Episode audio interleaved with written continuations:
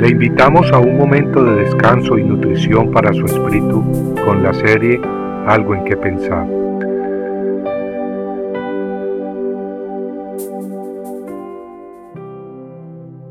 Dios, que es rico en misericordia, por su gran amor con que nos amó, aun estando nosotros muertos en pecados, nos dio vida juntamente con Cristo. Por gracia sois salvos.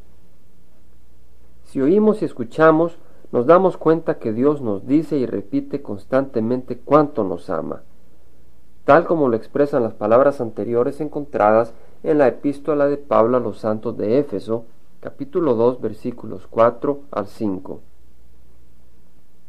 Ese amor de Dios se manifestó y se continúa manifestando a través de acción y poder. Ese amor llevó a Jesús a la cruz para pagar la deuda de nuestros pecados. El apóstol Juan escribió que de tal manera amó Dios al mundo que ha dado a su Hijo unigénito, para que todo aquel que en Él cree no se pierda, mas tenga vida eterna.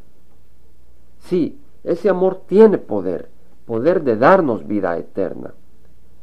Dios nos habla constantemente de su amor por nosotros y lo anuncia para que podamos recibirlo y recibir libertad, por esa razón Pablo se arrodillaba ante el Padre Celestial y en oración pedía que los santos pudieran comprender la anchura, la longitud, la profundidad y altura del amor de Cristo, y conocer y experimentar ese amor que sobrepasa entendimiento, para poder ser llenos de la plenitud de Dios.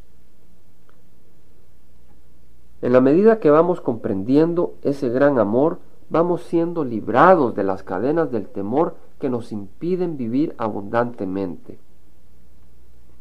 A medida que recibimos ese gran amor, venimos a sus pies sin miedo, presentando nuestras vidas desbaratadas por el pecado para que Él las limpie y restaure. A medida que abrazamos ese gran amor, podemos confiarle a Él nuestras situaciones diarias y aún nuestro futuro y destino. A medida que vamos descubriendo ese amor sin barreras, podemos descargar entonces ante sus pies nuestras preocupaciones, tribulaciones y sufrimientos, pues Él es la roca sólida que no se mueve jamás, Él es el refugio de nuestras almas.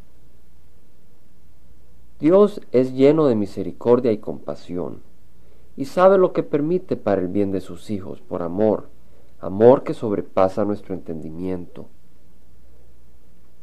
La epístola a los Efesios estaba dirigida a los santos de la ciudad de Éfeso. Estos santos no llevaban un halo luminoso sobre su cabeza, ni flotaban tampoco sobre las nubes. No, los santos de Éfeso, al igual que los santos de nuestros días, eran hombres y mujeres que no se podían vanagloriar en sí mismos, pero sí se gloriaban en Cristo, a quien habían recibido por medio de la fe. Esta fe se alimenta cuando leemos o escuchamos las escrituras. Y esta fe es la que nos permite recibir a Cristo. Al recibir a Cristo en nuestras vidas, Él derrama su amor y riquezas celestiales en abundancia sobre nosotros. ¿Qué esperas para recibir el amor de Cristo? Recíbelo hoy. Compartiendo algo en que pensar, estuvo con ustedes Jaime Simán. Si usted desea bajar esta meditación, lo puede hacer visitando la página web del Verbo para Latinoamérica en www.elvela.com. Y el Vela se deletrea E L B de verdad E L A, donde también encontrará otros materiales de edificación para su vida. Puede también escribirnos al Vela Pio Box 1002 Orange, California 92856, Estados Unidos. Dios le bendiga.